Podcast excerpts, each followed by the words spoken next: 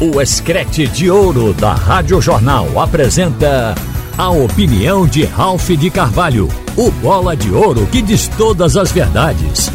Ralph de Carvalho! Minha gente, nós já tivemos uma decepção com o vexame do Náutico lá no Frasqueirão no domingo.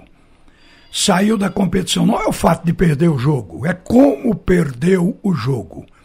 E ontem, outra decepção no futebol de Pernambuco, de maior impacto até, porque se tratando de um adversário como o Ibis, que não vencia o Santa Cruz há 58 anos, o Ibis que assume a personalidade, o status do pior time do mundo e até curte com isso, o Ibis foi lá e surpreendeu. Acredito que o time do Santa Cruz estava entrando nessa de que o Ibis era o pior time do mundo e o jogo poderia ser fácil. O fato é que o Santa Cruz caiu com um placar de 3 a 1. Os heróis deste jogo foram Celestino e o Tony Brandão. Tony fez dois gols pela equipe do Ibis. O gol de honra do Santa Cruz foi de Chiquinho. O interessante, eu estava acompanhando a transmissão do Alexandre Costa, na hora que ele estava passando por pista para descrever o gol de empate de Chiquinho. Nessa hora saiu o segundo gol da equipe do Ibis e ali foi a ducha fria e depois o Ibis continuou tomando conta do jogo e venceu a partida por 3 a 1.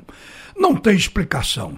O, eu fiquei pensando na hora, num cara que fez campanha para botar o treinador ante, anterior, o Ranielli, para fora, o G2.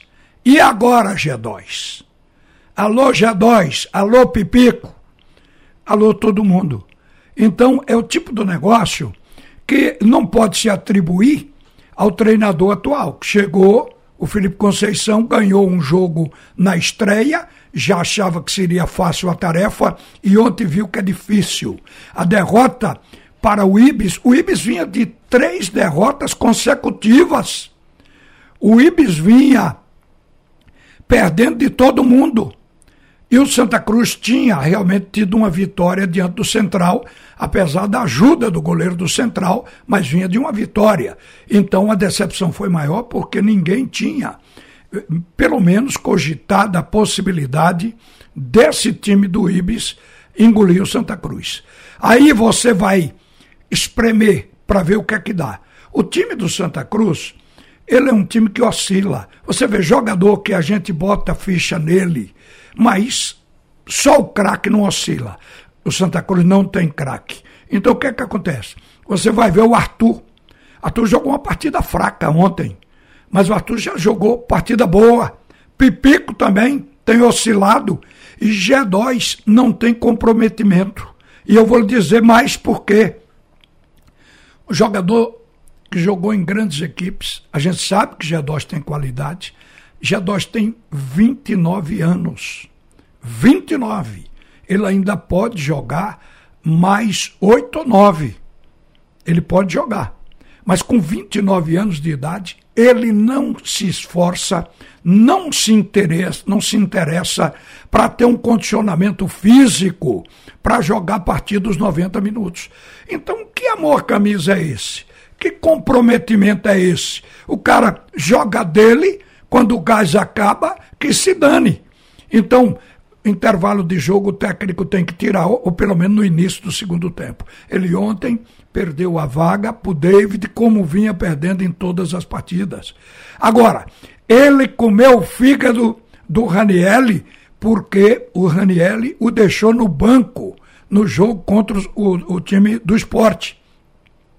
Ele se sentiu ofendido e aí começou a fazer pressão sobre o treinador. Mas a contribuição dele é fraca.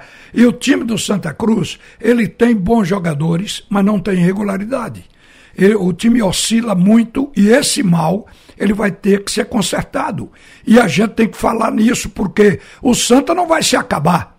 Agora mesmo ouço que o presidente da federação, o, o Evandro Carvalho, estaria preocupado com Santa Cruz e está convocando o último presidente que teve sucesso, o Constantino Barbosa, para ajudar no Santa Cruz.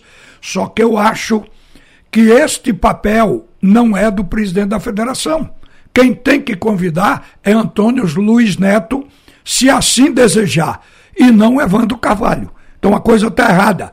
O Constantino realmente foi o cara que dentro desse mar de dívida do Santa Cruz, de toda essa política do Santa Cruz, ele, pelo jeito dele, um cara tranquilo, puxou o pai, o Constantino Barbosa, um conciliador por natureza, ele conseguiu levar o Santa Cruz e tirar leite de pedra. Ele conseguiu fazer o Santa Cruz da alegria o seu torcedor. Mas depois dele, nada aconteceu até agora. A gente lamenta isso profundamente. Eu aqui também quero tocar num assunto absolutamente pitoresco, mas que está na mídia e nas redes sociais com grande repercussão. É o fato de Neymar ter dito que perdeu um milhão de euros em apostas em apenas uma hora, em 60 minutos. Isso trazendo para nossa moeda equivale a 5 milhões e 600 mil reais que ele teria perdido. Ele aparece chorando, mas aquilo foi uma brincadeira, porque logo em seguida ele abriu um sorriso e disse que vai fazer um vídeo no YouTube sobre isso, contando como ele fez as apostas e como perdeu. Mas nas redes sociais, há quem diga que isso foi uma jogada de marketing da casa de apostas online, na qual Neymar perdeu toda essa grana. A ideia seria mostrar para o apostador comum que existem perdas e perdas grandes de famosos. Aí a gente vê que o Neymar pode estar fazendo, porque eu vou te contar, o cara perdeu um milhão, um milhão de euros, mais de cinco milhões e meio de reais, é, assim, sem mais nem menos, empolgado em uma hora, é muito raro. Agora, gente, voltando para nossa realidade. Náutico decepcionou, Santa Cruz decepcionou de forma estranha e total, e tem o esporte vivo, representando o futebol de Pernambuco, para que a imagem da gente não fique tão desgastada. Nós vamos ter o jogo do esporte contra o ABC. A gente fica pensando, olha, está numa fase que não está boa. Mas eu creio que jogando como o esporte vem jogando e tendo os cuidados que Anderson Moreira tem em não subestimar o adversário, eu acho que não pode acontecer um fato desse. Eu volto a repetir que perder um jogo é do futebol. Pode se perder por uma equipe de menor porte técnico? Pode sim, dependendo de como essa equipe neutraliza os pontos fortes da equipe maior e como ela se comporta. E isso é do jogo pode acontecer e tem acontecido. Mas, em condições normais de pressão e temperatura, o esporte é o favorito de hoje. A gente vem relatando aqui que o esporte tem a melhor campanha, com 79% na primeira fase e acumulou 19 pontos. Com as quartas de final e a vitória sobre o CRB, ele ganhou mais 3 pontos, subiu para 22 o esporte vai à sexta semifinal. O ABC está na sua segunda. Normalmente se diz que quem está disputando o título são Esporte, Fortaleza e Ceará e ABC corre por fora. Mas cuidado com isso, cuidado com isso. Adversário derrotado é quando o jogo acaba. Então, a gente tem que ter, pelo que está acontecendo com o futebol de Pernambuco, a gente nem precisaria fazer recomendações, mas é normal que se faça em razão do que a gente está vendo aí. A equipe do ABC vem com problemas, o time do esporte já foi dito aqui que está absolutamente completo, o técnico está colocando o time titular em campo, o ABC está sem o volante titular, o Valfrido, está vetado pelo departamento médico, ele deve entrar com o Daniel para jogar ao lado de Wellington Reis, pode também E aí é uma questão tática, questão de cautela. Ele vai jogar contra o maior ataque do Brasil, o time de maior sucesso nesse primeiro trimestre e o time que mais tem resultado dentro da Copa do Nordeste. Então, o treinador ele pode simplesmente tirar o atacante, é, o Maicon Douglas, e entrar com o volante. O volante seria o Bruno Lima há uma possibilidade do time do ABC entrar no 4-4-2. Como eu falei aqui, são opções do treinador considerando a qualidade do adversário.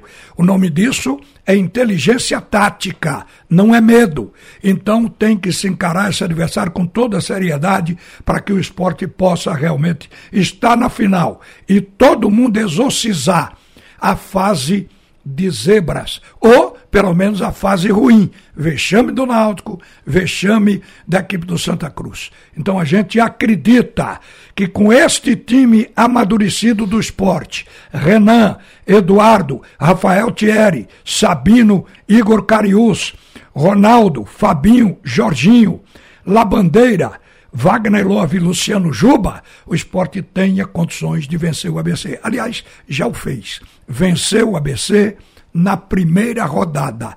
Então seria, evidentemente, um adversário ou será um adversário que o esporte já bateu e já sabe como jogar contra ele. O resto é esperar. Aqui, a arbitragem é de Denis da Silva Ribeiro Serafim, árbitro de Alagoas, que os protagonistas, os participantes dos jogos, Esporte ABC, simplesmente aceitaram de bom grado.